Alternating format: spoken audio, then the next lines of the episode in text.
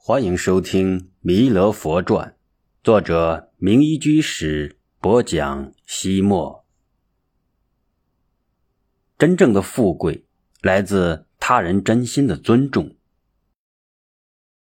凭着直觉，何香知道自己正滑向死亡的深渊。四周漆黑一片，黑暗中，一只巨大的恶魔猛然向他扑来。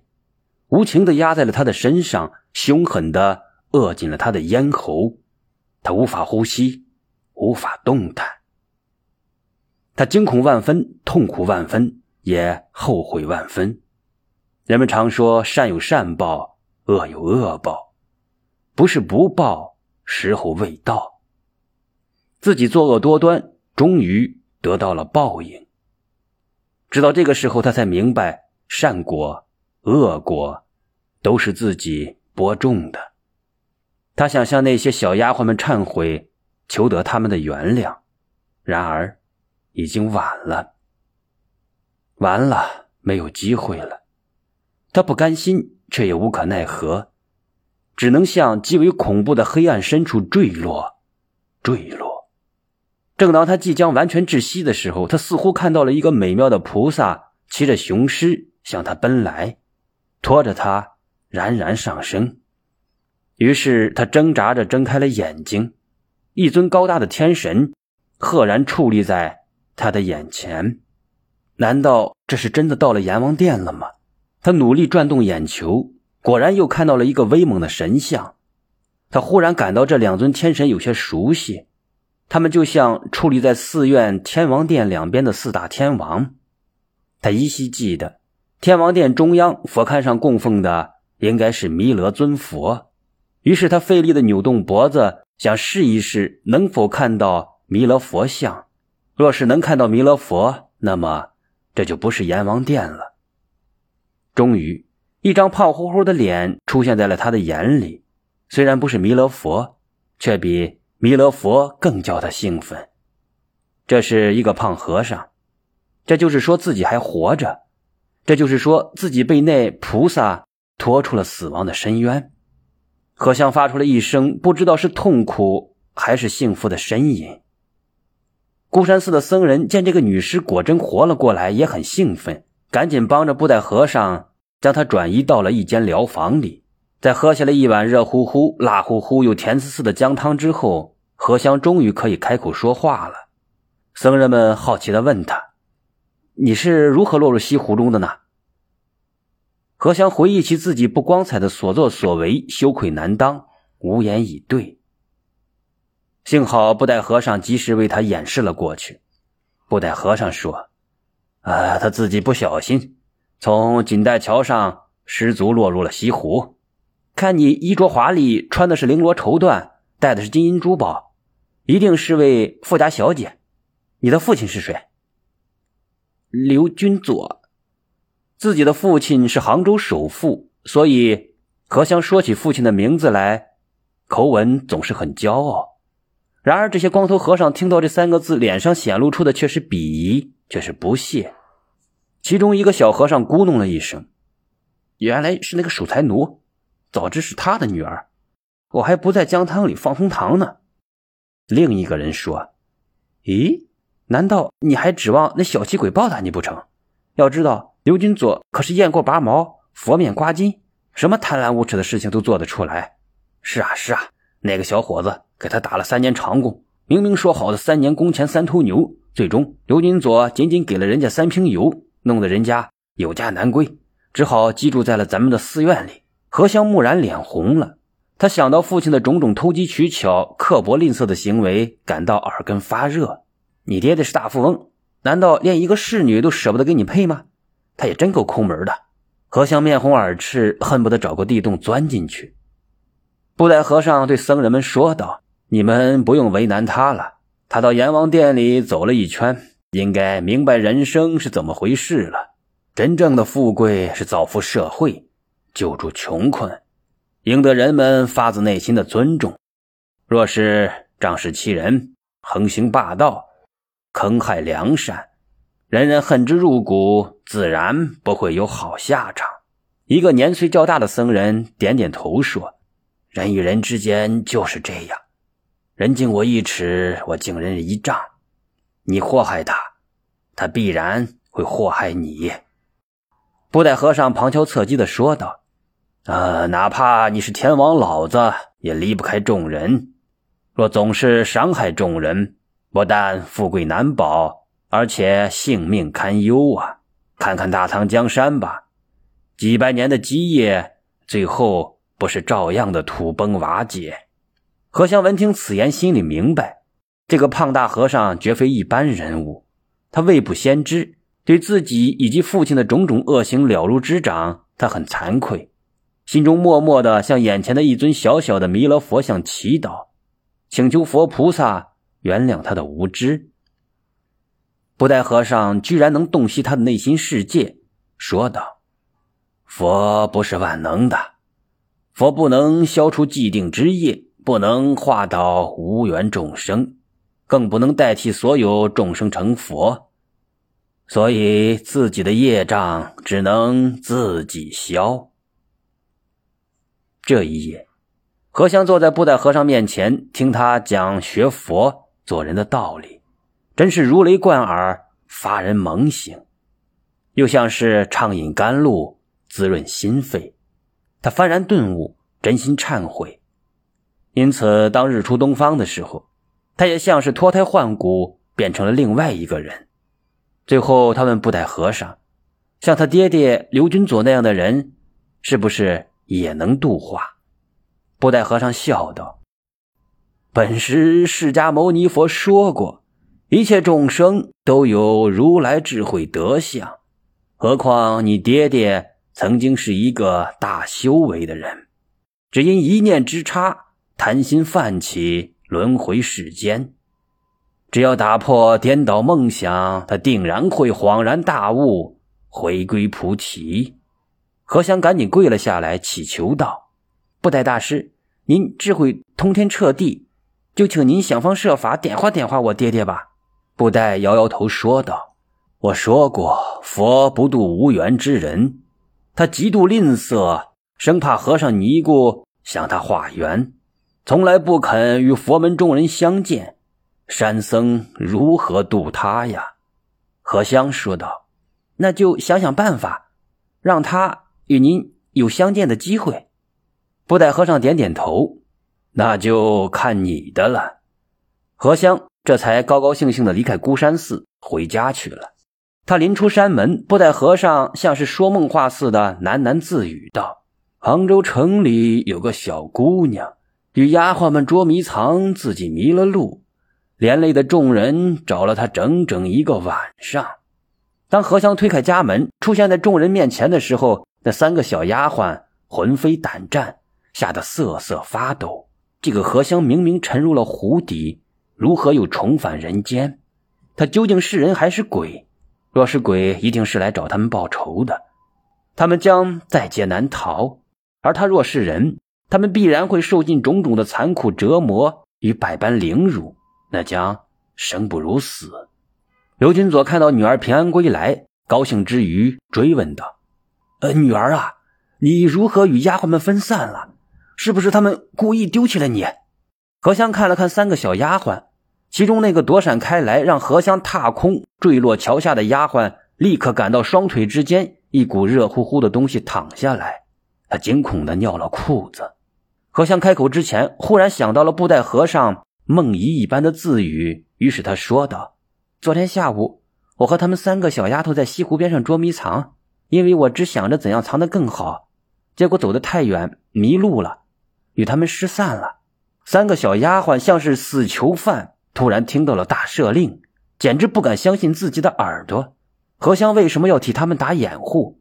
更不可思议的是，他说的话居然与他们撒的谎一模一样。”刘军佐见女儿也这样说，自然信以为真，又接着问何香这一夜是怎么度过的。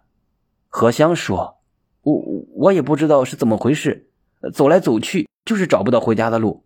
在天黑的时候，我更加慌张，在湖边走的时候，失足坠入了湖水中。”啊！刘军佐惊叫一声：“天哪！那你……”何香婉儿一笑说道：“呃，幸好当我沉入湖底，生命垂危的时候。”已被大肚子和尚发现了，他把我捞了上来，背回了孤山寺，慢慢救醒了我。刘军佐很是感动，说道：“啊，谢天谢地，那个和尚一定是个救苦救难的菩萨。”何香说道：“他是布袋和尚，就住在孤山寺。”刘军佐说：“呃，他救了你一命，我应该去当面致谢。”他忽然想到，去寺院里不能空手而去，尤其是人家救了自己的女儿，布施太少，拿不出手。可是，一想到钱财从自己的兜里白白掏给别人，刘军佐的心像是被揪住了似的难受，所以他马上止住了话语。何香见状，偷偷一笑，故意的调侃老爹：“你是不是舍不得拿谢礼啊？”刘君佐被女儿一眼说中了心病，却面不改色。他早已习惯了，他居然振振有词的说道：“呃，和尚吧，修苦行是他们的本分，如果得到的布施太多，会勾起他的名利之心，反而会毁坏他的道业。因此，你爹爹为了爱护他们，从来……”何香赶紧制止住了他的狡辩，说道：“爹爹，你大概不知道吧？有一个人捐献了三瓶油，人家孤山寺。”都把他当做大施主来招待，又是排班迎接，又是乡民接风，最后还请他吃了一顿素斋。刘金佐一听来了精神，说道：“呃，你何不早说呀？白让我……呃，那好，那我就带上九瓶香油，风风光光的做一个大大的施主，到孤山寺走一趟。”何香听了爹爹的话，从心里替他害臊，不过他并不表露出来。只是催促了他去孤山寺进香还愿。刘军佐心里有了底，确实要到孤山寺找布袋和尚当面致谢。不过，当管家将酒瓶油拎来的时候，他又说道：“孤山寺仅仅有两座大殿，他们点长明灯一时半会儿用不了这么多油，还是留下三瓶吧。”管家说：“呃，点灯用不完，和尚们。”也可以吃啊！刘君佐勃然作色，说道：“我敬佛的香油，他们凡人如何敢偷吃呢？为了防止他们私用，那就再留下留下两瓶吧。”最终，刘君佐仅仅带了四瓶香油去进香了。因为经过反复的计算，若是和尚们请他喝喝茶、吃吃饭，最多只能给他们带四瓶香油，不然的话。自己就太吃亏了。刘金佐顶着一顶二人小轿子，沿着白堤来到了孤山下。下轿之后，他沿着一百零八级台阶向孤山寺的山门走去。远远的，他看到孤山寺正门大开，一个大和尚肩上挑着一只布袋子，正在门前笑脸相迎。不用说，这就是那个救了女儿性命的布袋和尚了。显然，布袋和尚也看到了他。大声吩咐僧人们说道：“杭州城里最会扒皮的吝啬鬼来了，赶快将大门关上！”轰隆隆一声震响，孤山寺的中门砰然关闭了。刘君佐走上前来，不解地问道：“呃，原先你们不是把捐献三瓶油的人都当做大施主吗？啊，你看我提了四瓶油，起码应该算个大大施主吧？你为什么？”布袋和尚截住他的话说：“你手里提着的油都是从别人身上刮下来的，不但没有分量，而且还带着一股子酸臭味不信你自己闻一下。”刘军佐果真闻到了一种汗酸与铜臭的混合味道，他质疑地说：“我这香油是管家刚从榨油坊打出来的，如何就腐败了呢？”布袋和尚说道。因为那香油经过了你的手，沾染上了你的习气，所以就变成这个味道了。接着，布袋和尚旁若无人的吟诵道：“敬父从来不敬贫，只供前亲人不亲。心火炎炎烧坏菩提之种，贪欲浩浩凋残功德之林。等到大限来临。”看你何处藏身？刘君佐脸上立刻写上了一个硕大的尴尬。布袋和尚嘻嘻一笑说：“看在你能来为女儿还愿的份上，算了算了，你还是进来烧一炷香吧。刘金佐总算找到了一个台阶，赶紧说道：“啊，对对，佛菩萨看中的是心诚啊，不在乎东西多少好坏。”刘金佐将油瓶放到大殿的供桌之上，然后向布袋和尚核实说道：“呃，我女儿说昨天是你救了她，啊，我作为父亲向你表示万分的感谢。”布袋和尚摆摆手说道：“啊，我救她那是她前世积了德。”种下了这个善缘，所以你不用谢我。刘金佐说：“呃，我女儿还说您通晓过去未来。哎，你看我。”布袋和尚哈哈一笑，说道：“你是不是怕找阴阳先生算命花钱，所以来问我了？”刘金佐说：“呃，我从来不相信那些卖狗皮膏药的，别人的命，他们怎么能预测出来？”我只相信我自己，没想到布袋和尚却击掌叫好，说道：“对对，人的命都是自己掌握的。”刘金佐受到了他的鼓励，也更来劲儿了，说道：“天上不会掉馅饼，土里也不可能长出银子来。你要想得到财富，必须自己算计明白。”这次布袋和尚不大同意他的说法了，算计的再巧妙。你也得有那个福报姻缘，不然的话，到手的财宝也会像小鸟一样飞掉。所以干什么事情要讲前因后果。刘金佐像是深有同感，点点头说：“呃，还真是这么回事。有好几次大的买卖，我眼看就要得手了，忽然就因为一丁点的缘故泡汤了。”他转而问布袋和尚。可是如何知道因果关系呢？布袋和尚说道：“若知前世因，今生受者是；欲知后世果，今生做者是。”刘金佐想了想，说：“呃，弟子愚钝，呃，请师傅给我详细解释解释。”布袋和尚拿出了一个铜镜，递给刘金佐说：“你照一照，或许能看到你的。”本来面目，刘金佐照了照镜子里，哪里是自己的本来面目，而是映现出了一个披枷带锁、痛苦万分的囚徒。他赶紧将铜镜扔给了布袋和尚，说道：“你这是一面妖精，呃，太吓人了。”布袋和尚说道：“那是你的今后结果吓人，与我的镜子有何交涉呀？”刘军佐才不相信，说道：“你骗鬼吧！你们出家人是为了成佛，难道你能在镜子里影照成佛不成？”布袋和尚居然大言不惭的说道：“啊，那当然！不信你来看看。”说着，布袋和尚拿铜镜照着自己的脸面，镜子里映照出来的果然是一尊庄严的佛像。然而。刘军佐无论如何也不相信，自己作为杭州首富，有钱能使鬼推磨，怎么会沦为阶下囚呢？